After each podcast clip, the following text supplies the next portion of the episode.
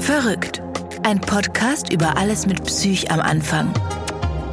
Bist du nur traurig oder schon depressiv? Bist du genervt oder hypersensibel? Wie viel Alkohol ist eigentlich zu viel? Und wer bestimmt, was normal ist?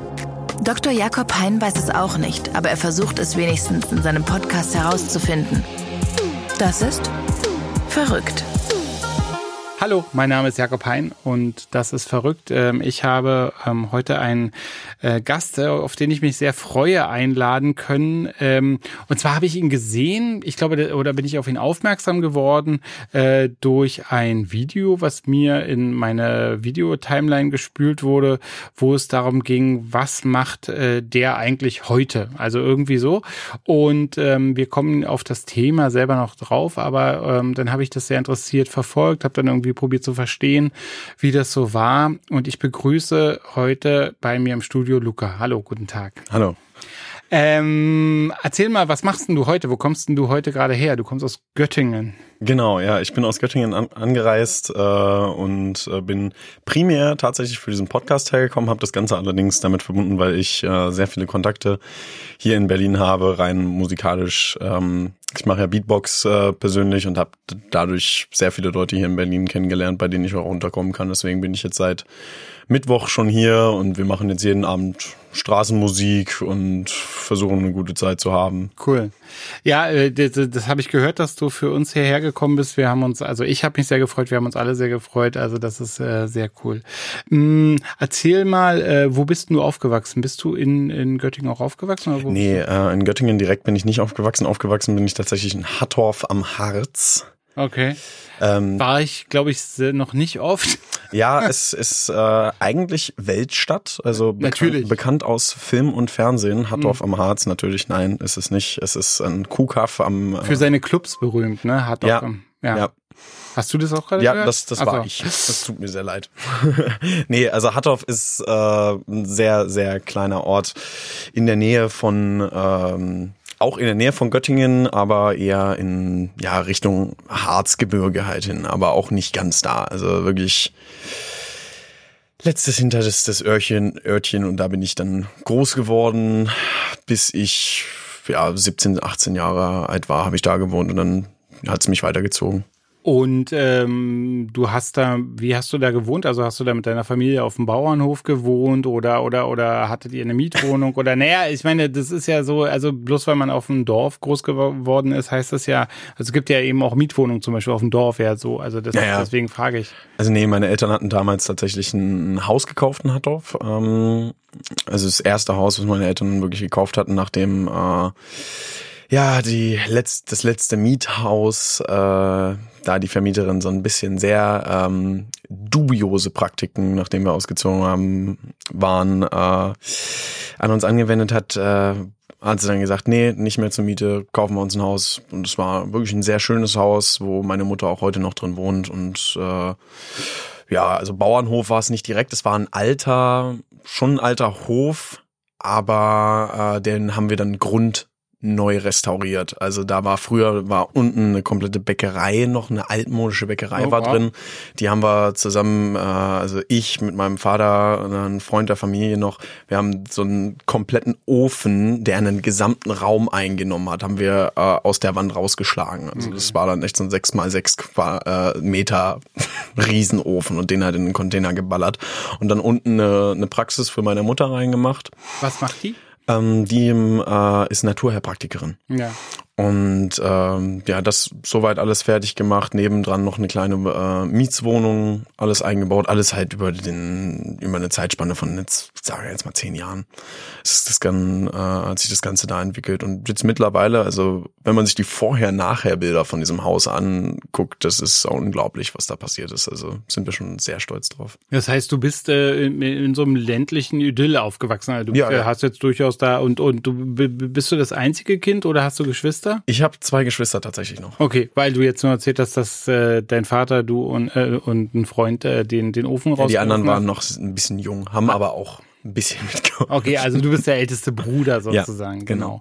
genau. Und ähm, so, also so weit, so so schön sozusagen irgendwo alles. Äh, du wächst da im, im Harz auf. Dennoch ist es eben so, äh, dass ja irgendwann du mal in Berührung gekommen bist mit der mit ja mit der Psychiatrie. Also ähm, ähm, erzähl mal vielleicht davon.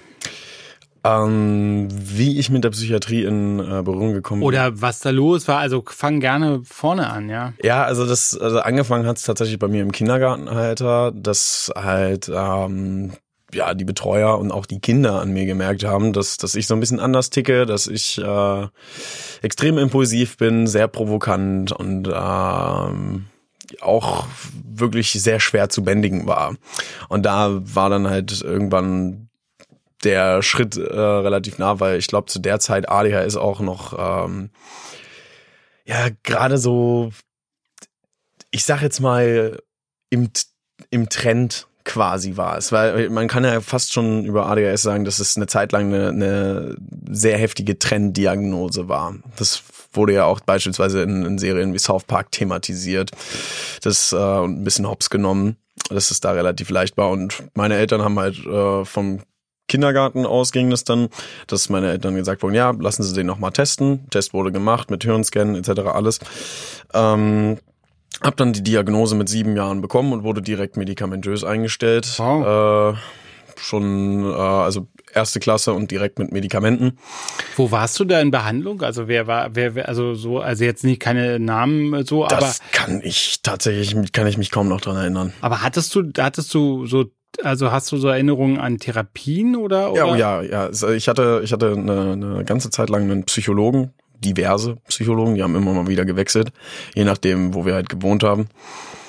Ähm, weil Ich denke, ihr habt da gewohnt. Genau, Ah, das, das in Hattorf bin ich äh, groß geworden, aber da haben wir dann äh, gewohnt, äh, so bis ich, sagen wir jetzt mal, acht, neun Jahre alt war. Ja. So, und davor haben wir auch noch mal in einem noch kleineren Kaff äh, in der Nähe von Ohlenrode Okay. gewohnt. Aber da hat halt- das berühmte Ohlenrode. das, das ich berühmte natürlich. Ohlenrode, genau. Ja, ja, ne? klar. Das ist, äh, äh, ist bei Bad Gandersheim so ein, wirklich noch kleiner als Hattorf. Also da, die hatten nicht mal einen Supermarkt, da gab's einen Kiosk. okay. Und das war's. So. Ich kenne solche Dörfer aus äh, Brandenburg, ja. Mhm. Und ähm, da ging das halt erst los. Allerdings war dann der Schulwechsel schon in der ersten Klasse. Ah, Also das mit dem ungünstig. ADHS äh, und allem, wie das so richtig losging, ging dann tatsächlich erst in äh, der Zeit, wo wir in Hattorf gewohnt haben, los, wo dann ähm, ja nachdem die erste Schule äh, in Frieden schon gesagt hatte, hm, ja nee, äh, eher ungern. Äh, sind wir dann äh, nach Hattorf gezogen. Ich bin da auf die ähm, in die Grundschule gegangen, hab aber auch äh, da also da gab es dann natürlich noch Schwierigkeiten. Ich wurde auch medikamentös noch behandelt. Ähm, aber äh, ich habe es trotzdem von vorne bis hinten durchgezogen. Also da war es jetzt nicht so, dass äh, die Schule irgendwann gesagt hat, nee, geht nicht, ist nicht mehr tragbar. Okay, also die, das ist jetzt die Hattorfer Grundschule sozusagen. Genau, ja. Ja. ja. Und ähm, Wir, wir waren noch mal so beim Thema Therapien. Weißt du, wann das ungefähr war? Also hattest du da was in der Grundschulzeit oder? Ther ja, in der Grundschulzeit ging es auch schon los. Da war es aber damals eher Ergotherapie. Ergotherapie und ähm, ja, ab und zu mal äh, bei einem Psychologen. So, aber das, das war auch nicht. Also die Ergotherapie war auf regelmäßiger Basis und man hat halt ständig versucht, äh, irgendwas für mich zu finden, so äh, Tagesgruppen etc., weil meine Eltern beide sehr, beide selbstständig sind äh, und zu der Zeit auch waren und das nebenbei versucht haben äh, aufzubauen. Meine Mutter ist mit mir sehr, sehr früh ähm, schwanger geworden, deswegen hatten die beide ja selber noch damit zu tun, sich ein eigenes Leben aufzubauen und haben dann auch nach Möglichkeiten gesucht, ja, dass äh, ich quasi, dass sich um mich gekümmert wird, dass sich um meine beiden Brüder noch gekümmert wird. Also Tagesgruppen wurden ausprobiert. Wir haben äh, Ergotherapie ausprobiert. Es gab auch mal Wohngruppen. Äh, Internate haben wir tatsächlich auch in Erwägung gezogen. Äh, in der Nähe von Braunschweig habe ich da zwei äh, besucht mit zwei Testwochen. Und äh, die Therapie, die richtige Therapie, äh, da kann ich mich an einen speziellen Psychologen erinnern, den ich in Osterode dann später hatte. Bei dem war ich auch äh, mehrere Jahre. Also der Okay. hat mich mehrere Jahre lang begleitet und mit dem hatte ich tatsächlich auch den besten Draht. So, ich weiß auch gar nicht, ob der heute noch aktiv ist, aber es war ein sehr, sehr, ja, sehr angenehmer älterer Herr, mit dem ich mich eigentlich immer sehr gut unterhalten konnte. Und, und du hast aber, sagst, frühzeitig Medikamente bekommen. Also, Ja. also ähm, wie ist das dann? Also kannst du sagen, kannst du, äh, also das ist ja so der, der, der große Vorteil, jemanden zu haben äh, wie dich, der ähm, ja offen davon auch berichtet ähm, und so die Innenperspektive so zu erfahren. Wie, wie war das so? Wie würdest du sagen? Also ähm, wie hast du das vielleicht als Grundschulkind äh, empfunden? Wie hast du das später empfunden? Also wie, wie waren das, ähm, Medikamente äh, zu nehmen? Oder Die Wirkung der Medikamente jetzt oder? hm, weiß ich nicht, wie empfindet man das so als, als Betroffener, dass man denkt, oh, diese Wirkung? Oder, oder wie, oder wie ging es dir damit? Mm, Damals habe ich mir tatsächlich eher weniger Gedanken um die äh, Medikamente gemacht und was sie mit mir machen.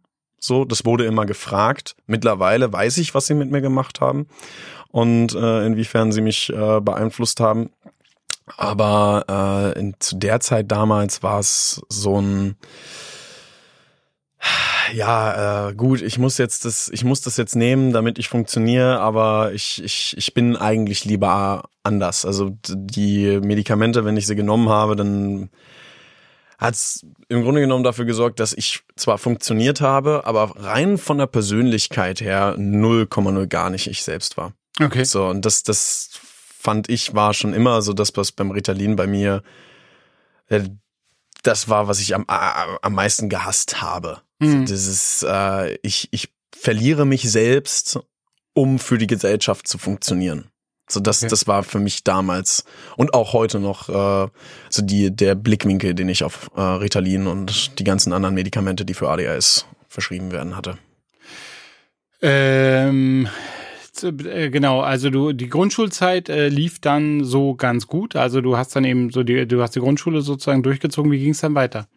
Ja, Die Grundschulzeit war äh, eine Zeit, in der ich sehr, ähm, also da, da hatte ich sehr viel medikamentöse Behandlung, deswegen waren meine Schulnoten sehr gut, allerdings ist die soziale Komponente komplett in den Keller gegangen. Also Okay. ich äh, wurde gemobbt etc. über mehrere Jahre, durfte das äh, über mich ergehen lassen und dann war Wie, Nach- wie, wie kam das zum, zu, zu den Mobbing-Situationen? Ich meine, also Ja, man, man soll jetzt nicht die, man soll ja nie die Schuld beim Opfer suchen oder so, aber so aus deinem heutigen Verständnis heraus. aus meinem heutigen Verständnis heraus kann ich ganz klar sagen, so ich hätte mich auch gemobbt. so, also ich war, äh, ich äh, war sehr aufdringlich, ich war übergreiflich, ich war, äh, ich habe absolut keine Grenzen eingesehen Okay. und sie auch äh, nicht verstanden. Ich habe die die soziale Komponente des Zwischenmenschliche äh, habe ich auch kaum wirklich verstanden. So, warum, warum mögen die mich nicht? Hallo, ich, ich wollte halt immer im Mittelpunkt sein. Ich wollte der Mittelpunkt von allem sein und äh, das hat dann absolut nicht funktioniert und mich auch extrem unsympathisch gemacht. Deswegen, also mittlerweile, ich, ich kann verstehen, dass ich den Leuten extrem auf den Sack gegangen bin. Ich möchte jetzt nicht das Mobbing rechtfertigen, absolut nicht, aber ich kann es, wie gesagt, nachvollziehen, Mhm. dass ich in so eine Rolle gerutscht bin. Dass sich sozusagen die, deine Mitschüler nicht leiden ko Ja, konnten absolut, oder so. Genau. absolut. Okay, wobei, ähm, also, wo, also, wobei du ja gesagt hast, dass du dich auch sehr gebremst gefühlt hast durch die Medikation. Und gleichzeitig beschreibst du dich jetzt als so relativ ungebremst, also ist jetzt so, oder? Ja, das, das, das ist halt so das Ding. Ähm, wie ich es halt schon äh, gesagt habe, es ist einmal die soziale Komponente, die dann so absolut gar nicht funktioniert. Oder es ist die, die, sage ich jetzt mal, produktive Komponente vom Schulischen her, äh, die nicht funktioniert. Also das, das war halt immer so das Gleichgewicht, weil das finde ich war dann halt in spätere, in, zu einem späteren Zeitpunkt, als ich dann gar keine Medikamente äh, mehr genommen habe und zur Schule gegangen bin. Ja, ich hatte in meiner Klasse soziale Probleme, aber an sich war das Soziale so unglaublich zurückgefahren dann in dem Moment. Also Mobbing war schon noch da, aber nicht immer ansatzweise so stark. Und ich hatte auch Freunde zu dem Zeitpunkt dann später, einfach weil ich es viel besser hinbekommen habe, sozial mit anderen Menschen zu interagieren.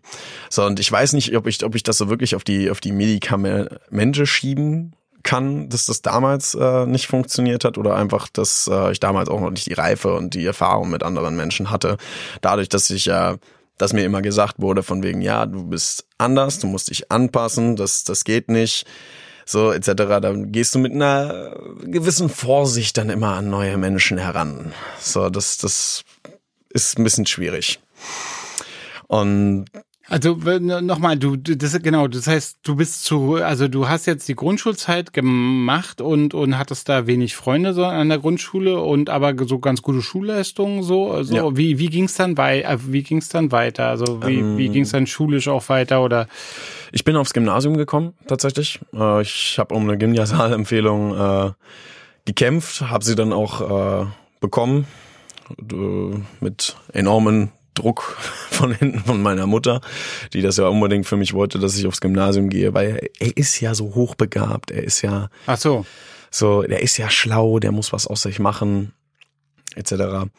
Ja, bin dann aufs Gymnasium gekommen und da gingen die sozialen Probleme, weil mit dem Unterrichtsstoff hatte ich auch auf dem Gymnasium hatte ich eigentlich kaum Probleme.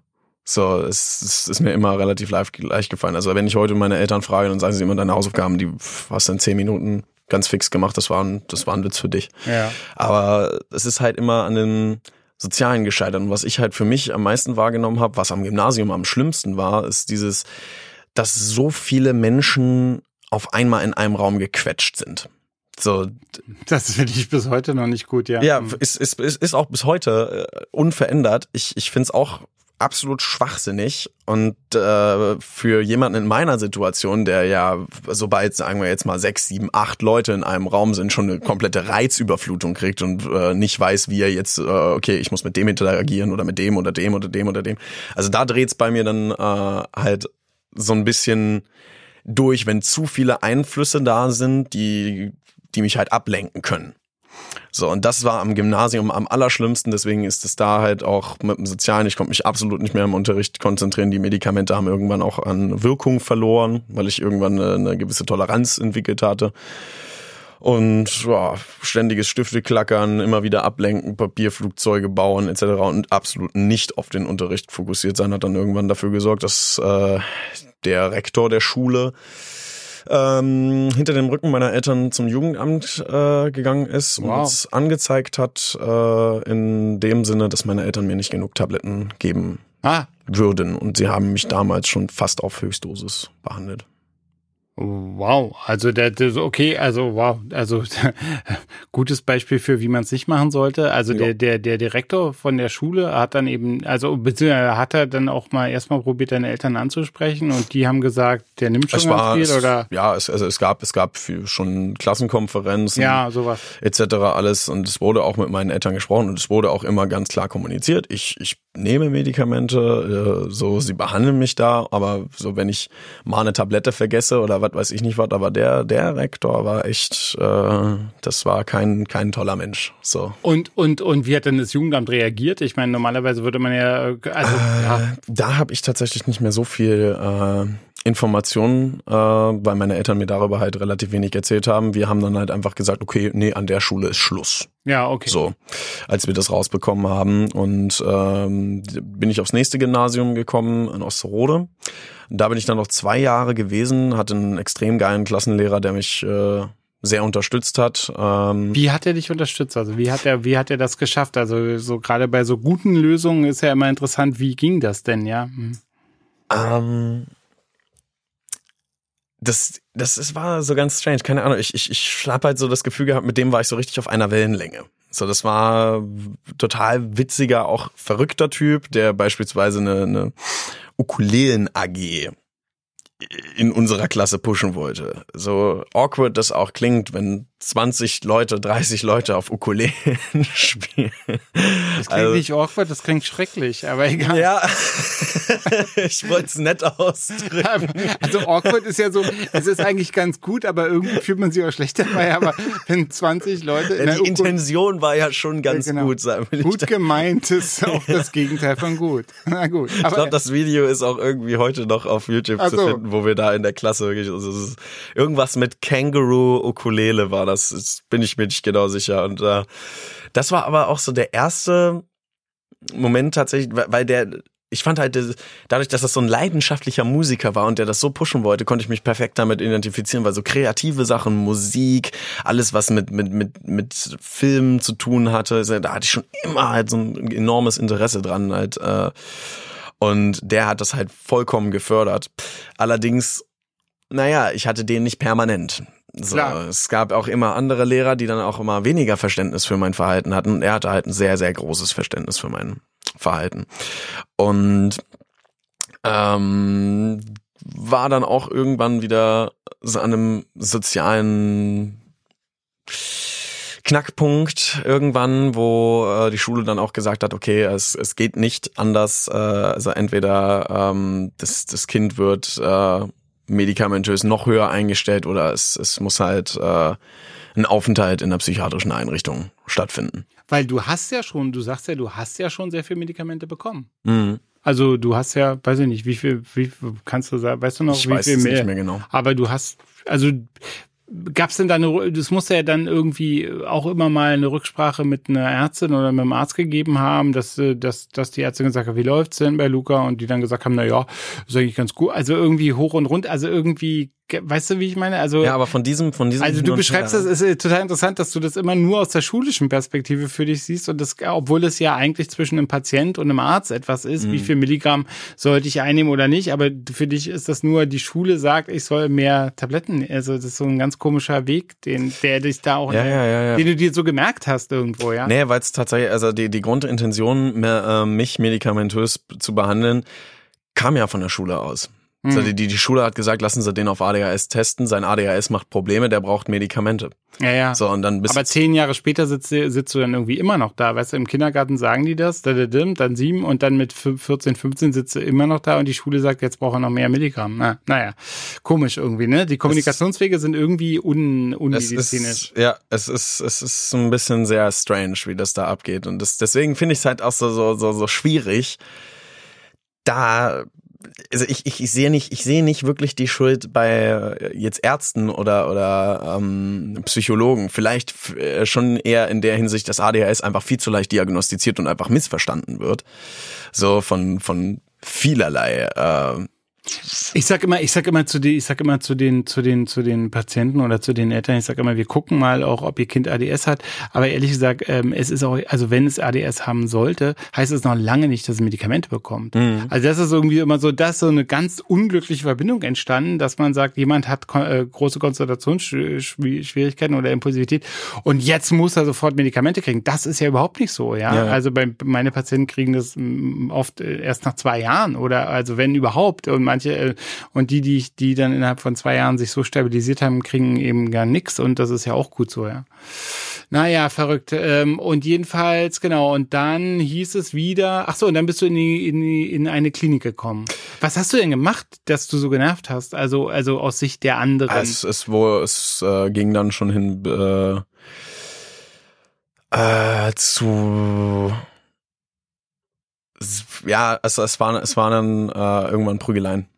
Okay. Aber, aber nicht im Sinne von, dass, dass ich irgendwie aggressiv versucht habe, jemanden ähm, ja, Schaden zuzufügen, sondern äh, dass ich einfach so lange und so heftig provoziert habe, bis der andere dann halt okay. halt ausgerastet ist und ähm, ja, auch handgreiflich wurde und dann ist halt ein Warum Gekabbel entstanden. Heute? Warum? Warum ich provoziert habe?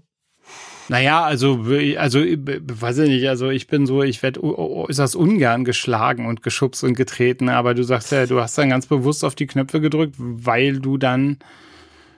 Ich weiß nicht, es war, es war damals so, keine Ahnung, es war auch im, im Dorf so, dass, dass die äh, Kiddies mich äh, ab einem gewissen Punkt äh, durchs Dorf gejagt haben.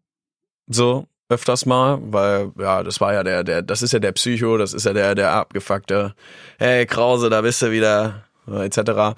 Und dann habe ich bewusst provoziert, so dass sie mich durchs Dorf jagen, weil ich auch keine Ahnung, das ist, das ist so das, was mir, was mir heutzutage klar ist, weil ich das irgendwie auch schon so ein bisschen, ich, mo ich, ich mochte die Action fast schon. Mhm, mhm. so die, dieser, dieser Thrill, dieses, gejagt werden, immer mal wieder verstecken etc. Das war für mich so das erste, was an mit Freunden Spielen, sage ich jetzt einfach mal, rankam. Und ich mochte Verstecken spielen halt sehr gerne. Und auch das mit dem provozieren. Ich, ich weiß gar nicht, warum es mir damals so ein. Ich überlege gerade, ob das so ein bisschen wie so ein selbstverletzendes Verhalten ist, ne? Also so wie sich ähm, andere Menschen eben so, so ähm, Verletzungen an den Armen beibringen oder so. Mm, mm. Das ist ja so ähnlich. Also du, du, du gehst dann in so eine Situation bis zum Getno und, und, und dann äh, es, also explodiert die Situation und dann hast du sie aber irgendwie auf eine bisschen traurige Weise, aber erfolgreich dann irgendwie durchgezogen, ja. Hm. Ja, eben so am Ende so, ha, ich bin entkommen, ha, sie haben mich nicht gefunden oder ja, was. oder er hat mir aufs Maul gehauen auch. Hm? Ja, nee. In der Schule? Das, das, das gar nicht so. Also das, wenn, wenn's, wenn's böse geendet ist, dann, dann äh, fand ich es meistens nicht geil. Mhm. also das, das, das nicht. So, aber es war halt so, keine Ahnung, es, es war so dieses Gefühl, so wenn sie mich jagen und mich nicht finden und ich ihnen halt immer wieder Tipps gebe, etc. oder da äh, langlaufe, weiß nicht, äh, klingt ein bisschen doof, aber so, ich habe mich in dem Moment halt intelligenter gefühlt als die. Mhm. So und äh, und dann jedenfalls und dann bist du genau und dann hieß es, der Junge muss in die Klinik, soll in die Klinik. Genau, ja. Und ähm, an dem Punkt äh, war meine Mutter dann irgendwann auch so verzweifelt, dass dass sie echt gesagt hat, okay, äh, wenn der Arzt sagt, du musst in die Klinik, dann werde ich dagegen nichts sagen. Also, ähm, und für mich war dann halt damals, das, das, das war so ein sehr prägender Moment für mich. Ich kann mich heute noch dran erinnern, wo ich auf dem Bett saß und meine Mutter echt äh, so mal wieder so angepisst von mir war und mir einfach gesagt hat, du, wenn der Arzt jetzt sagt, du musst äh, in die Klinik, dann, dann, nee, dann, dann ist es mir auch egal. So, war in der Situation, in der sie war, mit dem ganzen Stress, den ich ihr schon bereitet war, abs absolut verständlich. Mhm. Von ihrer Situation sah ich heute auch. Aber ähm, damals war es für mich so echt fast schon der, der größte Vertrauensbruch von meiner Mutter mir gegenüber. Was weiß ich, ich habe mich sehr, sehr verletzt gefühlt und dann ging es in die Klinik. Das Ganze war äh, eine offene Psychiatrie, ähm, wo meine Eltern dann auch die Bitte geäußert hatten, bitte keine medikamentöse äh, Behandlung. So, und nachdem ich für, ich glaube, vier Wochen auf einem Dreierzimmer zuerst in der Einrichtung war, bin ich äh, rausgeflogen aus dem Dreierzimmer, weil ich mich nicht mit meinen Zimmergenossen verstanden habe, weil ich anscheinend zu anders, zu provokant, was weiß ich nicht, was war. Und ähm, gab es eine kurze Wartezeit von ich glaube, vier Monaten. Und dann Achso, du bist dann raus nach Hause. Also genau. du bist jetzt nicht, ich dachte, du Aber hättest da, das Zimmer wechseln müssen oder so. Nee, nee. Nee, da, zu der Zeit hatten sie kein äh, Einzelzimmer frei. Ja, ja. Deswegen wurde ich kurz nach Hause geschickt, war zu der Zeit unbeschult und bin dann nochmal für, ich glaube, zwei bis drei Monate bin ich in dieser Einrichtung gewesen mit äh, Wochenendaufenthalten zu Hause einmal im Monat. Ähm, es ist auch da wieder sehr schnell darin entartet, dass ich medikamentös behandelt wurde. Die haben es absolut nicht hingekriegt, mich in den Griff zu kriegen ohne Medikamente. Und haben dann äh, auch am Ende, wo es dann halt gar nichts mehr gebracht hat und auch meine Mutter gesehen hat, dass die mit Medikamenten wieder anfangen und sich der Kreislauf wieder wiederholt, aus dem wir eigentlich rauskommen wollten, weil das Ziel war immer, ohne medikamentöse Behandlung einen Weg für mich zu finden, in der Welt klarzukommen. Ja. Und ähm, dann war der Punkt erreicht, da muss ich jetzt äh, noch ein bisschen nachdenken. Nicht, dass ich hier irgendwie das nochmal falsch wiedergebe. Meine Mutter erinnert mich immer ganz gerne dran. Wie, wie es eigentlich war. Mhm. Ja. Ähm, genau, dann war der Punkt, wo wir dann vom Jugendamt so unter Druck gesetzt wurden, dass äh, die einzige Möglichkeit für uns das ähm, ah nee, nee, Quatsch. Ah, Gott. Fangen so. wir mal ganz von vorne genau. an, dann können wir es ganz rausschneiden, so, genau. genau. Also, also du warst so in der Klinik. Hm. Genau. Also den Klinikaufenthalt auch nochmal erzählen? Nee, nee, nee. Achso, okay. Und ähm, das, was meine Mutter dann nach der Klinik entdeckt hatte, war das Projekt Via Nova. Und das Projekt Villanova handelte sich darum, dass ähm, sechs, sieben, acht ADHS-Kinder oder halt einfach Problemkinder auf eine Alm geschickt wurden, in den Schweizer Alpen wirklich komplett abgekapselt von jeglichem, was es äh, an Ablenkung gibt, also Strom, Internet, Fast Food, alles, was halt schlecht für einen ist. Und die sind wirklich komplett auf sich gestellt und müssen da mit sich und den Betreuern quasi klarkommen für acht Wochen lang. Auch mit natürlich äh, Animationen, Dienste, die eingeteilt wurden. Und das, aber das, das Hauptziel war einfach nur, diese, diese sieben, acht Leute zusammenzuwerfen und dann ein vernünftiges Miteinander hinzubekommen. Und vor allem zu schauen, wie. So, da war nicht der Hauptfokus auf, yo, wir machen jetzt diese tollen Sachen und diese tollen Sachen mit den Kindern. Nein, es so, war ja. wirklich hm. komplett persönlich. Ja, wie, wie kriegen wir es jetzt hin, dass ihr euch nicht komplett alle zerfleischt? So, und das fand meine Mutter so gut, weil da gab es dann auch schon einen Beitrag darüber, den sie entdeckt hat, dass sie mich da unbedingt einschreiben wollte. Allerdings wollte das Jugendamt das nicht finanzieren. So, es war eine sehr teure Angelegenheit. Äh, und dann kam der Punkt, wo meine Mutter ähm, eine Möglichkeit gesehen hat, mit Hilfe einer Reportage das Jugendamt unter Druck zu setzen, damit äh, die ganze Maßnahme für uns finanziert wird. So eben, dass man alles, was mit mir passiert, öffentlich macht. So, und die ganze Entstehungsgeschichte, alles, was schiefgelaufen ist, und da ist eine Menge schiefgelaufen, dass das Ganze öffentlich gemacht wird und dann hat das Jugendamt gesagt, okay, wir finanzieren das. Jetzt äh, die, die Alm. Genau, die Alm. Und äh, ja, das war ein ganz schön heftiger Kampf für meine Mutter. Ich kann das jetzt auch nicht so genau wiedergeben, wie damals äh, das Ganze hin und her zwischen meiner Mutter und dem Jugendamt war, weil ich ja. da zu der Zeit als 13-jähriger, hochpubertierender Jugendlicher ganz andere Sachen im Kopf hatte. Eine kurze Unterbrechung. Vielen Dank fürs Zuhören. Dieser Podcast ist vollkommen unabhängig, damit wir ihn euch überall zur Verfügung stellen können. Wir haben uns entschieden, unabhängig zu bleiben von Portalen, Redaktionen, der Industrie oder anderen großen Playern des Gesundheitswesens. Trotzdem wird dieser Podcast professionell produziert und das verursacht ein paar Kosten. Hm, naja, wenn ihr euch, so wie wir, wünscht, dass es mit Verrückt weitergeht, brauchen wir eure Unterstützung. Empfehlt uns weiter, verlinkt uns, schreibt uns auf Facebook, was wir besser machen sollen. Aber natürlich helft ihr uns noch mehr, wenn ihr dieses Projekt auch durch Spenden unterstützt. Ihr findet uns auf dem Portal Steady unter Verrückt der Podcast. Jede Spende hilft uns wirklich weiter. Danke. Und jetzt zurück zu Verrückt. Und dann äh, ging es auf die, also also die, sozusagen deine deine Mutter oder ihr hattet aber den Eindruck, dass es damit zusammenhängt, die äh, dadurch, dass die ähm, dass es dieses Reporter-Team gab, ähm, sind einfach Türen, haben sich auch Türen geöffnet, die euch sonst verschlossen geblieben wären. Ja, definitiv. So, und ähm, nachdem das dann alles soweit auch funktioniert hat, nachdem das klar war, okay, es wird eine Reportage geben, ein Zweiteiler von Fokus und ähm, dann ging das alles an. Ich war erst auf einem Treffen, wo halt die ganzen Eltern zusammenkamen, so ein Seminar. Ähm, und dann ging es halt wirklich auf die Alm. Und dann war halt wirklich acht Wochen auf mich gestellt, kaum Kontakt zu den Eltern. Ich durfte an meinem Geburtstag einmal mit meinen Eltern telefonieren und sonst gab es Briefe. Ähm, und äh, das hat zum ersten Mal mir wirklich gezeigt, dass das alleine das Umfeld, in das man, in, in, in dem ich mich bewege, auch sehr krass dafür verantwortlich ist, wie ich mich verhalte, sage ich jetzt mal, und wie, wie mal, sage ich jetzt mal, wie schlimm mein Verhalten wird. Unter diesen sieben ADHS äh, Jugendlichen, die damals auf der Alm waren, äh, habe ich mich auch relativ schnell als Opfer rausgekapselt.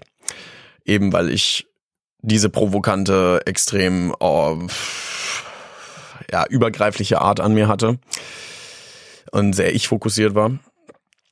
Ähm, ja, habe ich mich dann auch da nicht so wirklich mit den Kindern verstehen können. Es gab schon ein vernünftiges Miteinander ab einem gewissen Punkt. So sagen wir jetzt mal, die ersten vier bis fünf Wochen war überhaupt nicht da konntest, da konntest du nichts mit uns anfangen. So gruppentechnisch, da, da war nur Chaos. Aber okay. dann ab irgendeinem Zeitpunkt, wo sich die Leute dann kannten, wo klar war, wie die Leute ticken, da hat das dann auch irgendwann funktioniert. So, wenn man ganz genau wusste, ah ja, okay, der, der macht das deswegen und der macht das deswegen, ah, okay, Luca ist mal wieder, äh, macht mal wieder Scheiße, weil er Aufmerksamkeit möchte, der, ah, okay, das. Man wusste halt allgemein, wie man. Ich finde das, finde, ganz entschuldige, dass ich kurz äh, die, dieses, ich finde das immer so interessant beim Aufmerksamkeitsdefizitsyndrom äh, sogenannten, ja, also oder bei dem, bei, das ist schon so der, der richtige Name, ähm, dass eben diese Aufmerk dieses Aufmerksamkeitsdefizit ja wirklich immer in beide Richtungen funktioniert. Ja, ne? ja. Also sowohl fällt es einem schwer, sich zu konzentrieren, als auch, dass eigentlich der die, die, weil die überwiegende Mehrzahl der Patienten auch mehr Aufmerksamkeit haben will. Ja, also ja. es ist eben nicht nur so, dass sie das nicht haben im Sinne von nach außen geben, sondern die wollen das auch. Also es geht ja auch immer darum, die Aufmerksamkeit für sich zu bekommen. Ne? Das stimmt, das stimmt, ja. Also das finde ich so immer so interessant am, äh, aber du sagst es gerade, entschuldige, aber das war, ist mir nur so wichtig an der Stelle, weil du das so schön gesagt hast, äh, aha, Luca macht das wieder, weil er eben Aufmerksamkeit haben will. Ja, und das, das, das, das ist auch absolut, äh, gebe ich offen zu. Ich bin ein ultra aufmerksamkeitsgeiler Mensch. Mhm. Gehe geh ich ganz offen zu. Ich liebe es. Das ist ja auch einer der Gründe, warum ich Musik mache, warum ich Filme und YouTube-Videos mache, weil ich es einfach, ich genieße es sozusagen im Rampenlicht zu stehen, wenn die Aufmerksamkeit auf mir äh, liegt, so wenn ich auf der Bühne stehe und Musik mache, dann, also die Leute sagen zu mir, die Energie, die ich auf der Bühne verbreite, das ist unvergleichlich. So, und da ist es dann aber auch da, da, da hat das seinen, seinen Platz. Sein Platz, genau. So, da, da ist das okay, wenn man sowas hat, aber das ist halt leider nur nicht. Nochmal zur zweiten Hälfte der Alm. Du sagtest, die ersten Genau. vier, fünf Wochen ist da nicht viel passiert. Jeder hat da erstmal so seinen Film gefahren. Jeder hat so irgendwo Ja, seine, es, ist, es ist eine Menge passiert, aber halt eine Menge Scheiße. ja, nicht, genau. Nicht, nicht viel Positives passiert. Genau, ja, ja.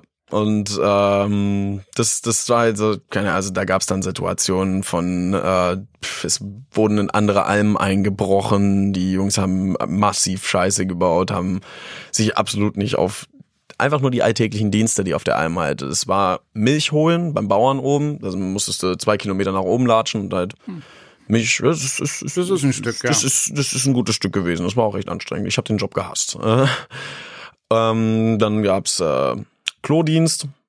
Das war meistens ich. Äh, und die Dienste wurden halt nach Strichen eingeteilt. So, Striche hast du dafür bekommen, Schimpfwörter zu sagen oder halt Scheiße zu bauen. Und ich hatte immer die meisten. Und deswegen habe ich auch immer den Klodienst bekommen, weil das wollte keiner machen. War allerdings praktischerweise auch der einfachste von allen. Okay, es ging darum, das, Klo, das Plumpsklo aus. Ja, es war ein Campingklo, was du halt auslernen musstest. Und da haben sich dann alle gedacht, "Ih, eklig. Und ich denke mir so, ey, krass, ich muss was auslernen und ein Loch zubuddeln. Und dann habe ich's, während die anderen zwei Kilometer hochlaufen müssen, um mich Okay. zu holen. Wie ging es dann, wie hat sich dann die, die Dynamik verändert? Das war dann, also für, für mich hat sie sich ähm, nur, nur geringfügig verändert, tatsächlich. Für alle anderen sehr viel mehr. Ich, ich war trotzdem am Ende noch halt äh, krasser Außenseiter, aber ich kam besser mit den Menschen klar. Ich kam besser ähm, mit meinen Gegenüber klar, weil ich sie mittlerweile kannte. Ich wusste, was es für Menschen sind. Ich wusste so, ich, ich konnte, ich habe den Mensch hinter dem Gesicht quasi gesehen damals für mich. Wobei die Gruppe auch nicht so groß war, ne? Das Nee, ist das waren, dann auch das waren acht Leute. Und dann zwei Betreuer dazu, oder? Drei waren's. Okay, also elf insgesamt. Weil, Genau. weil die spielen ja auch eine Rolle, also im, im Sinne von Ja. Kontakten oder so. Ja. Aber äh, man muss eben dazu sagen, alles mit Reportage. Für drei Tage. Ja. Also die, das Team kam für drei Tage äh, am Anfang der Alm einmal dahin und äh, drei Tage am Ende. Aber den gesamten Prozess und alles, was da zwischendrin abging, das war ja nicht auf Kamera. Und das äh, war auch nicht das, äh, der Hauptgrund für dieses ganze Für die Alm war es nicht der Grund. Nee, die Alm hat nur, das Projekt hat so viel Aufmerksamkeit auf sich gelenkt, dass dann Leute gesagt haben, ja, das ist doch ganz interessant, dass wir das mit einer Reportage be äh, begleiten. Es führte, es führte dazu, ich weiß gar nicht, das, das weißt du natürlich und ich äh, habe das nur am Rande mitbekommen, ich probiere auch sowas zu vermeiden. Es führte dazu aber, dass du so eine ähm, komische Berühmtheit erlangt hast. Genau, ne? ja. Also die, ähm, du bist dann, also die Reportage lief dann irgendwann äh, auf, auf äh, RTL, auf Also nee, mittlerweile läuft es auf YouTube. Damals war es Sat 1. Auf Sat 1, genau. Ja. Und dann warst du, also irgendwann ADHS Luca, was ja irgendwie, also da wird mir persönlich dreht sich mir der Magen um, wenn ich das ausspreche. Ich sag's nur mal, weil du auch selber heute offensiv mit diesem mit diesem Titel umgehst. Also du, wenn man dich so sucht sozusagen, findet man immer also Fridon äh, in Klammern ADHS Luca, weil das sozusagen bist du auch früher gewesen. Aber Ja. wie war das denn für dich als 13, 14-Jähriger? Ich meine, das wenigste, also das, was man am wenigsten auf dieser Welt will, ist ja ADHS-Luca zu sein, wenn man 14 ist. Da will man ja cool sein und, und schick sein und was weiß ich was oder so. Erzähl mal. Das war mir damals absolut nicht wichtig, cool oder schick oder irgendwie Okay. so. Aber- für mich war damals so, ab dem Moment, wo eine Kamera auf mich gerichtet wurde, war für mich so, okay, here I go. Okay. Ich habe halt schon immer so einen Entertainment-Aspekt in meiner Persönlichkeit gesehen und sobald die Kamera lief, war für mich so, alles klar, ich biete jetzt eine Show. So. Und es war tatsächlich damals auch, so, ich wollte das. Es gibt Szenen aus der Reportage, es gibt eine Szene, da, da schneide ich Zwiebeln und dann tue ich so, als würde ich mir in den Finger schneiden und werf mich dann so total brachial auf den Boden. Das ist absolut gestellt. Das, das, das habe ich in dem Moment halt einfach gemacht, weil ich unterhaltsam sein wollte. So.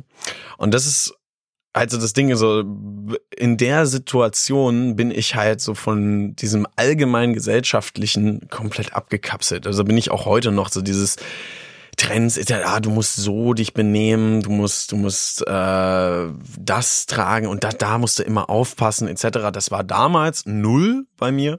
Mittlerweile habe ich schon mein Verhalten dementsprechend angepasst, dass ich in der Gesellschaft weitestgehend funktionieren kann. Ich habe auch heute noch meine Probleme, kommen wir später drauf. Aber ähm, damals war für mich das das absolute Highlight. Ich dachte, Alter, ein Film über mich, wie cool ist das denn? Ich als aufmerksamkeitsgeiler Mensch wie sonst noch was, der wird dann gefilmt. Also ich fand's geil damals. Ich wollte den Leuten zeigen, wer ich bin. Und, und aber auch, du wolltest so, also du also wolltest auch dem Affen richtig Zucker geben. Also es ging jetzt nicht darum, dass du dich als eigentlich unverstandene, ähm, unverstandene Person, die eigentlich gar nichts hat, darstellen wolltest, sondern du wolltest, da, da sollte Darüber habe ich in dem Moment halt nicht nachgedacht. Ja, ja, genau. Also nee, nee, nee, nee, genau. Du wolltest dann auch, also wie du das gerade so schön erzählt hast mit den Zwiebeln, da sollte dann auch ordentlich was bei rumkommen, so fürs Team so. Genau, genau. Und du warst auch zufrieden dann eigentlich zuerst mit dem Ergebnis der Reportage. Also Also ich habe mir die Reportage angeguckt und habe die dann auch, also ich fand die damals, als sie rauskam, nicht schlimm. So. fandst du geil. Ich, also die, zumindest äh, die von Focus. Es gab tatsächlich noch ein zweites Filmteam, was aber nicht mich äh, explizit begleitet hat, sondern eher einen anderen Jugendlichen, aber die haben mich auch kurz in ihrer Reportage erwähnt. Das war RTL Extra damals. Und die haben einen, einen Beitrag gemacht. Äh, der erste, der war okay. Und im zweiten haben sie das Projekt mit einer Schule für gewalttätige Jugendliche äh, verglichen. Und das wurde so aus dem Kontext gerissen, also das da war ich auch absolut unzufrieden mit. Aber Lukas letzte Chance, Teil 1 und 2 äh, sind auch heute, finde ich, die Reportagen sind gut. Wenn man diese ganzen Entertainment-Szenen von mir jetzt einfach mal rausnimmt und sich nur die Message der, der Reportage anguckt, Kannst du mitleben. Oder kann ich da vollkommen mit leben, weil das, was gesagt wird, auch das, was ich damals in diesen ruhigen Momenten der äh, Reportage gesagt habe, die ja an vielen Menschen irgendwie vorbeigehen, so die, wo ich eben total ruhig und gesittet in der Reportage beispielsweise dann am, am äh, Feld äh, sitze und sage, ja, ähm, ich weiß ganz genau, warum ich äh, mich bei Menschen unbeliebt mache, weil sobald ich sie ein bisschen besser kenne, erlaube ich mir mehr bei ihnen. So solche Sachen oder beispielsweise aber direkt am Anfang der Reportage, wo ich flippig in die Kamera gucke und sage, ja, es ist doch auch es ist auch gut verschieden zu sein. Man muss verschieden sein. Es ist doch voll langweilig, wenn alle das, äh, alle gleich sind. So, und das sind Aussagen aus der Reportage, die ich damals getroffen habe, auch die, hinter denen ich äh, heute auch immer noch stehe. So, man, man muss auch anders sein. Es muss Menschen geben, die anders sind, Menschen, die kreativ sind, so die anders denken als die anderen. Natürlich muss man sich in, in die Gesellschaft vernünftig integrieren und auch äh, in einem gesellschaftlichen Miteinander vernünftig funktionieren. Zumindest je nachdem, welchen Lebensweg man jetzt oder Karriereweg man wählt. Aber man muss auch ab und zu mal aus der Reihe tanzen. Weil nur so kommen dann halt so Künstler, sage ich jetzt einfach mal zustande. Hm, Also meine Bauchschmerzen äh, mit, mit der Reportage sind ja ähm, sind natürlich viel weniger die guten Momente und oder die, genau wie du sagst, diese, diese, mhm. diese längere Reportage, die, die man eben sich heute auch angucken kann. Ähm, ist ja auch automatisch recht differenziert und zeigt eben auch ähm, zeigt eben auch Höhen und Tiefen. Und man man spürt ja dann auch, dass du da sozusagen dich produzierst, wie auch immer. Also ob das mhm. jetzt nur für die Kamera ist, was eigentlich dann schon doof ist, aber also jetzt nicht du von dir, sondern was dann schon, aber oder eben, dass es aber, dass es eben nicht nur diese eine Seite von dir gibt oder so. Ich denke, das ist dann bei diesem RTL-Teil dann doch sehr, sehr wenig deutlich geworden. Da, da wirst du dann eben nur als, ja, als Kloppy so äh, irgendwie verkauft und das, ja. Äh, das, äh, ja, und das, äh, das, äh, da kannst du dir vorstellen, dass ich damit natürlich riesige Probleme habe, so etwas zu tun tun mit Menschen, insbesondere mit minderjährigen Menschen. Also das, äh, äh, das sollte nicht, äh, nicht einfach so geschehen dürfen, wenn ich das mal so, also meine Meinung dazu sagen definitiv, darf. Definitiv, Also dass das ähm, die die RTL-Reportage damals auch so so Reportage ist ein weites Wort, möchte ja, man an der Stelle ja. sagen. Also wenn wir sehr kritisch wären, würden wir es nicht so nennen. Beitrag, sehr schön, ich danke Beitrag. dir. Den Beitrag von RTL der war rein auf einer Rechercheebene und auch wo das da war einfach kein Verständnis so wirklich da. Beim Fokus TV Beitrag war schon ein gewisses Verständnis, weil so auch auch beispielsweise die Szenen mit dem Professor Dr. Hüter waren ja extrem gut. Ja, klar. So, das ist äh, super, was der da gesagt hat. Ähm ja, das Einprojekte, ich finde das auch nach wie vor sehr, also da gab es jetzt auch noch weitere Schwierigkeiten und so, aber ich finde das äh, nach wie vor ähm, ähm, sehr, sehr spannend. Auch, auch gerade wenn du das so sagst, dass du das erste Mal gemerkt hast, äh, dass äh, denn die Umwelt und du, dass das eben auch, äh, dass es da auch eine Interaktion gibt. ja. ja. Ich habe einen total netten Patienten, der, der ist dann irgendwann mit seinem, also sein Vater ist irgendwann mit ihm aus Berlin weggezogen, weil er hat gesagt, der kommt hier nicht klar, der Junge. Und dann sind die weggezogen aus Berlin und tatsächlich ist es im ländlichen Raum viel besser geworden für ihn, mhm. ja. Da, da, da, da ist tatsächlich für, für, für mich so, ich kann, ich kann das vollkommen nachvollziehen im jungen Alter, dass man so mit diesen ganzen Reizen, die, die da sind, absolut nicht klarkommen, jetzt in der Großstadt, so, da bist du komplett überfordert mit allem. Und dann aufs ländliche, das hat mir ja damals mit der Alm und den darauf folgenden drei Jahren bei einem der Mentoren. Ach so. Ähm, hat mir auch extrem weitergeholfen. Wie, wie, wie, wie ging das dann weiter mit den drei Jahren? Wie, äh, erzähl ja, mal davon. Genau. Ähm, die Alm war dann nach acht Wochen zu Ende und es war halt dann die Diskussion, okay, bin ich bereit für die Schule oder nicht. Und einer der Betreuer, der gute Rüdiger, Grüße gehen raus an dieser Stelle, ähm, der hat gesagt, absolut nein. Dass die acht Wochen waren nicht mal ansatzweise genug Zeit, um mir äh, vernünftig zu helfen, mich auf einen vernünftigen Weg zu bringen. Und damit hat er auch vollkommen recht gehabt. Und äh, auch heute diesem Mann verdanke ich alles was, okay. was, was ich heute bin. So, ohne, ohne, ohne ihn und ohne seine Bereitschaft dazu, mir damals zu helfen, obwohl ich mir wirklich die eine oder andere richtig heftige Scheiße bei dem erlaubt habe, wo jeder andere mich rausgeschmissen hätte im hohen Bogen. No, und mir dann noch, am besten noch einen Amboss auf den Kopf knallen lassen hätte. Aber ja, das, ähm, Würdest du sagen, dass du auch so Beziehungen testest, also dass das so ein oder damals getestet hast, also dass dass du sozusagen ähm, ähm, warte mal ganz kurz. Entschuldigung. Alles gut. Würdest du sagen, dass du auch so Beziehungen testest? Also, dass du, ähm, dass das eine Art für dich ist? Also, wenn Rüdiger jetzt sagt, ich will dir helfen, dass du dann dem auch in, de in damals als Kind erstmal so äh, fünfmal vor den Kahn äh, kacken musstest, um zu gucken, ob der dir wirklich helfen will oder also so? Du meinst dann quasi, dass die Vertrauensebene äh, erstmal aufgebaut werden müsste, quasi. ähm, ja, es klingt ja so, da ist jemand, der, also alle, also zehn Leute, 20 das, Leute das haben gesagt, ich will nichts von dir wissen. Rüdiger sagt, naja, ich würde gerne noch ein paar Jahre länger mit dir zusammenarbeiten. Das ist ja schon. Ne, also die, die Bindung zu Rüdiger hatte ich in dem Moment schon. Also das Vertrauen war auch definitiv da. ähm, ich äh,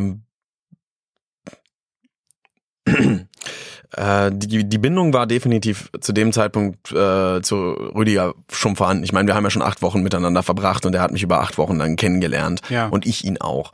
So, es war nur immer so, das war schon immer das Ding bei mir, dass die Leute, die mir am meisten helfen wollen, dass ich auch ganz gerne mal gegen diese Menschen agiere. Ja, aber das ist, ich, was ich meine, ja. weil ich mir in manchen Momenten einfach auch irgendwie gar nicht helfen lassen möchte.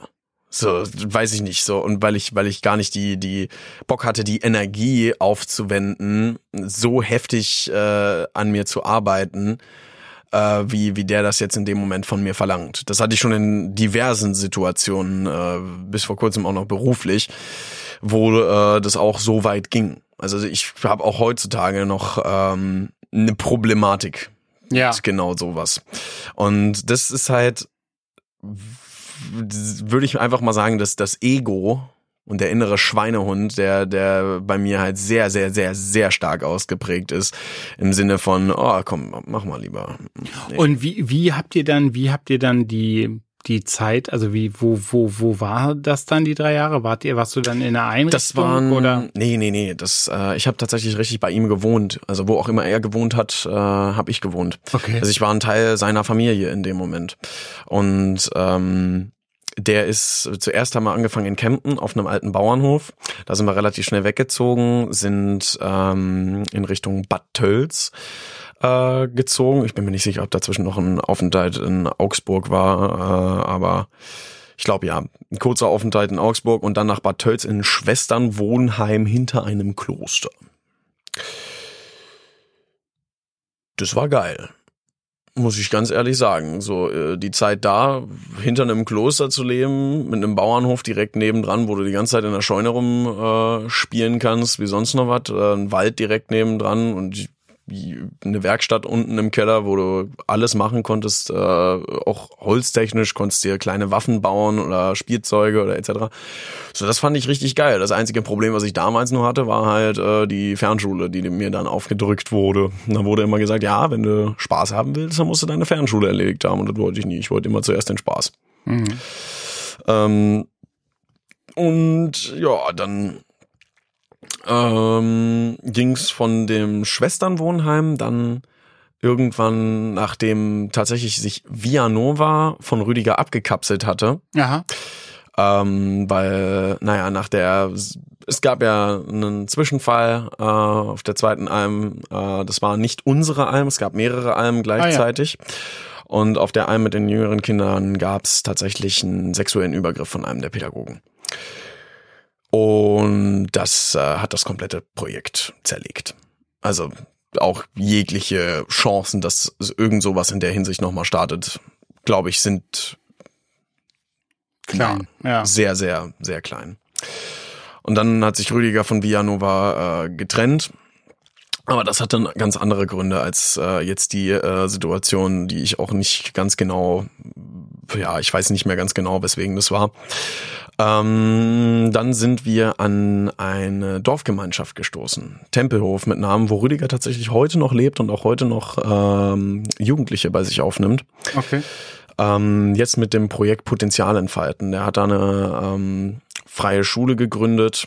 Aber eben nicht Tempelhof in Berlin, sondern Tempelhof. Nee, nee, äh, tatsächlich, ich, es ist witzig, das ist, es gibt ja hier auch einen Tempelhof. Nee, das ist in der Nähe von Kreilsheim. Okay. Das, ist Das auch dann Richtung, Baden-Württemberg. genau, eine Stunde von, von äh, Stuttgart entfernt. Okay. Und ähm, da sind wir dann hingezogen und da war dann so das erste Mal ein Umfeld, was wirklich optimal gepasst hat eigentlich auf unsere Situation und wo es dann auch so langsam anfing, richtig cool zu werden und mit Projekten zu starten. So Rüdiger hat mir und Pascal tatsächlich, der zu der Zeit äh, ähm, bei auch bei ihm ähm, untergebracht war, also der ähm, etwas korpulentere Jung äh, aus der Reportage. Und der hat uns dann die ersten Jobs so langsam ermöglicht in der ähm, Saftpresse. Okay, kenne ich Also- sogar, ja. Hm. äh, äh, da haben wir den ganzen Tag im Grunde genommen nur Äpfel in so einen Schacht äh, geworfen Ja. und uns da ein bisschen Geld verdient. Ich habe den Job verkackt, weil ich das äh, die Mittagessenraktionen immer weggegessen habe und äh, ständig, also ich habe Äpfel reingeschüttet, okay, ich muss warten, essen. zack, wieder Äpfel reingeschüttet. So, ich war halt konstant immer wieder abgelenkt, immer überall rumgesprungen äh, und bin nicht bei der Sache geblieben und habe dann den Leuten auch noch das Mittagessen weggegessen.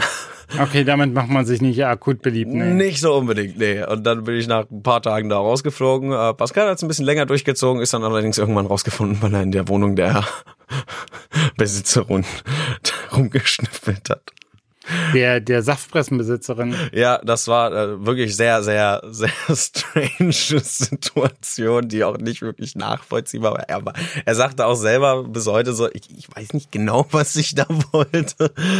Aber wir hatten halt alle so unsere Macken, wo wir komisch waren. Was machst denn du? Äh, wir sind ja, wir sind jetzt schon ganz weit fortgeschritten in der Zeit. Ähm, Mhm. ähm, erzähl doch mal, was machst denn du heute? Du hast vorhin jetzt gesagt, beruflich ist es so und so. Also du, du machst Beatboxing so, also, Ähm, also auf jeden Fall auf der kreativen Seite. Ja, heute ist es so, ähm, dass ich, ähm, also ich, habe sehr lange gestruggelt, einen, einen, einen Job zu finden oder irgendwie eine Richtung für mich zu finden, wo ich reinpasse. Ich habe äh, mich versucht, äh, in der Sozialpädagogik äh, reinzufixen, äh, war dann aber auch nichts für mich. Informatik habe ich ausprobiert und äh, auch was Handwerkliches habe ich mal probiert. Als Dachdecker wollte ich mich versuchen. Oh wow.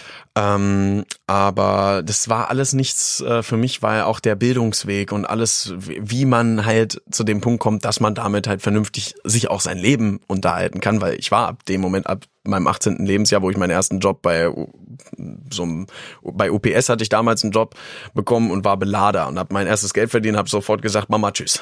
So. Und äh, dann in eine Ausbildung zurückzugehen und weniger zu verdienen, obwohl du noch eine eigene Wohnung finanzieren musst, war dann halt, nee, war für mich nicht, Schwierig, ja. Okay. war keine Option für mich.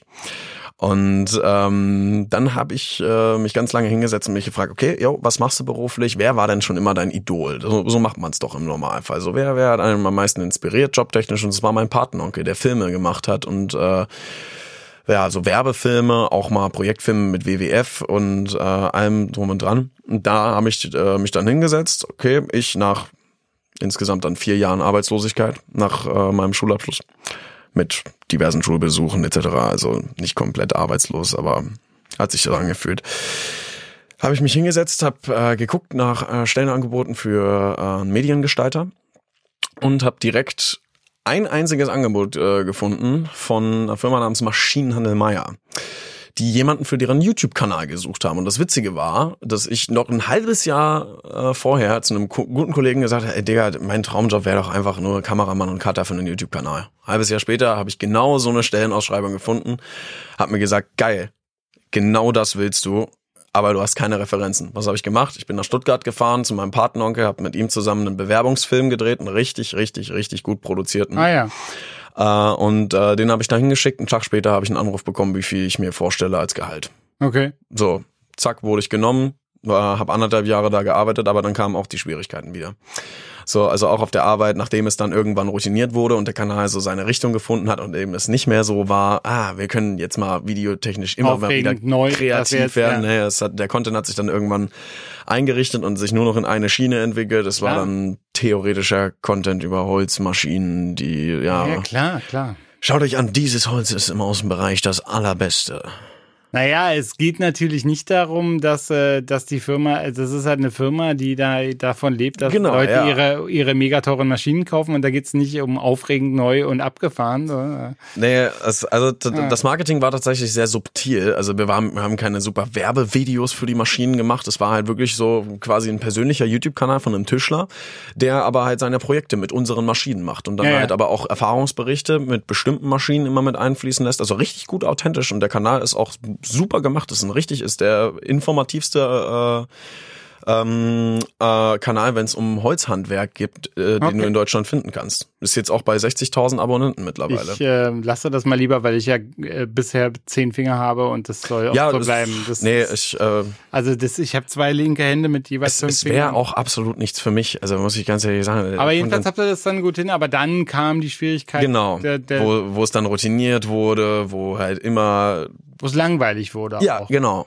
Und das war der Punkt, wo ich dann absolut die Lust verloren habe. Und dann hat es mir keinen Spaß mehr gemacht. Ich habe mir kaum noch Mühe gegeben und so alles, es, es, es, nee, es, es war einfach absolut nichts mehr für mich. Und der, das hat sich dann gestreckt und ich habe die ganze Zeit von meinem äh, werten Arbeitskollegen, mit dem ich da zusammen äh, eine ganze Zeit lang gearbeitet habe, habe ich gehört, ey Mann, komm, wir können doch geilen Scheiß machen, wir können hier geile Videos machen und der Job ist doch sicher, Mann, mach doch, du musst doch nur ein bisschen was machen. Und Ja. ich hatte dann diesen Konflikt in mir, so eigentlich geht's voll gegen das, was ich möchte, aber es ist halt, er hat schon recht. Ja, So, er, ja. ich, ich wollte dann irgendwie in zwei verschiedene Richtungen. Das hat mich komplett fertig gemacht und das ist dann äh, im Endeffekt vor äh, anderthalb Monaten in meiner Kündigung geendet. Okay. Und Aber du hast gekündigt oder die? Nee, sie haben mich gekündigt. Wow. Weil es äh, nicht mehr, ähm, ja, äh, weil es einfach nicht mehr tragbar war. Äh, ab einem gewissen Würdest du Moment. auch so sehen? Ja, absolut.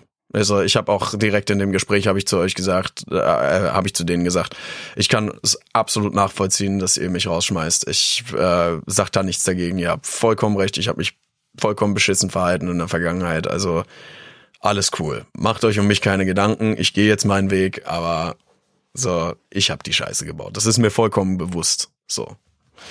Das ist irgendwie, also das ist äh, irgendwie so eine, so eine, so eine, so eine, ähm, also äh, mir ist das jetzt aufgefallen, so bei einem Gespräch, da, das ist so eine ganz äh, starke, ähm, sehr, sehr, sehr positive ähm, ähm, Ader oder so von dir, dass du ähm, absolut nicht versuch, also du, du probierst immer die Verantwortung selber wahrzunehmen. Ne? Das ist jetzt irgendwie, du, du, du, äh, die, die, ganzen Schwierigkeiten und so, du schiebst sie nicht nach draußen, sondern du sagst, sagst immer, ja, also ich äh, hätte, würde es beim nächsten Mal auch nochmal so anders machen oder so. Also du bist nicht eine Person, die sagt, der ist schuld daran, der ist schuld daran, die ist schuld daran so, sondern dass du eigentlich sagst, naja, ich war auch nicht der einfachste Mensch oder so, ja. Nee, also äh, ich habe in meiner Vergangenheit gelernt, dass äh, wenn man seine Probleme auf andere Menschen schiebt, das meistens nicht nicht so gut ist. Also ich, ich gucke immer am Anfang bei mir. Ich, ich, war ja so ganz vorsichtig oder so, weil ich ja auch dachte, ähm, naja, also zumindestens dieses ganze, dieser Unsinn mit ADHS, Luca, äh, aber du, du, ähm, du schaffst das dann auch, du, ähm, da bleiben, da bleibt auch keine Wunde oder so. Du denkst ja, ja, das war damals so. Ich fand das damals gut. Ich finde es heute nicht mehr. So, wird das so, aber das ist schon okay. Also das finde ich gut, dass du da irgendwie, weißt du, du hast irgendwie so eine Art, dann zu sagen, ja, was soll's, das ist die Vergangenheit. Ich gehe jetzt in die Zukunft oder so. Eben. Luca, wir haben leider sind wir schon am Ende unserer unseres Podcasts heute angelangt und ähm, das äh, äh, es war ähm, toll von dir zu hören. Es war voll interessant, was du zu erzählen hattest und auch sehr sehr einzigartig. Äh, insofern äh, danke ich dir für die Reise aus Göttingen hierher ähm, und ähm, ähm, am Ende der, der Sendung dürfen immer alle Gäste mir noch eine Frage stellen, die sie schon immer mal einem Psychiater stellen wollten, wenn sie wollen. Äh, diese Gelegenheit möchte ich dir jetzt auch gerne geben. Gibt es etwas, was du schon immer mal einem Psychiater fragen wolltest? Also es gibt keine Regeln. Du die Frage äh, kann, wie, wie, also ganz wie es dir gefällt. Hm. Ähm, wie, oh ja, ja, ja, ja. Ähm, was mich mal interessieren würde, ich meine, du beschäftigst dich so viel mit den, mit den psychischen Problemen der anderen Menschen. Wie, so, wie ist das, wenn du beispielsweise jetzt bei dir selber so, wenn, wenn, wenn es, wenn es auf dich ankommt, wie, wie, wie diagnostizierst du dich selber oder machst du das gar nicht? Man sollte das nicht tun, man sollte sich nicht selber probieren zu diagnostizieren, da kommt nur Mist raus. Ähm, aber ähm, ich ähm, nehme Supervision in Anspruch. Das heißt, mit meinen Problemen, äh, besonders mit meinen Problemen in Fällen, gehe ich zu ähm, ja, Supervisorinnen mhm. und bespreche diese Fälle mit denen und kriege dann Feedback so, auch Ideen, wie ich, was ich anders und besser machen kann. Und in diesem Feedback ist immer auch ganz viel drin, was ich natürlich für mich rausnehmen kann, weil die Schwierigkeiten, die ich jetzt in einem Fall habe, sind ja auch immer Schwierigkeiten, die irgendwo von mir kommen. Ja. Okay, wie gesagt, ganz herzlichen Dank. Ähm, habt noch eine gute Zeit in Berlin, gute Heimreise. Es hat mich sehr gefreut, dich interviewen zu dürfen. Mein Name ist Jakob Hein und das war verrückt. Verrückt wird produziert von mir, Jakob Hein, und ist eine Produktion von Bose Park Productions. Ausführende Produzentin ist Sue Holder und wir nehmen auf in den wunderbaren Studios von Bose Park. Wenn ihr uns unterstützen wollt, denkt bitte dran, Steady ist ein Portal, wo ihr dies tun könnt. Tschüss.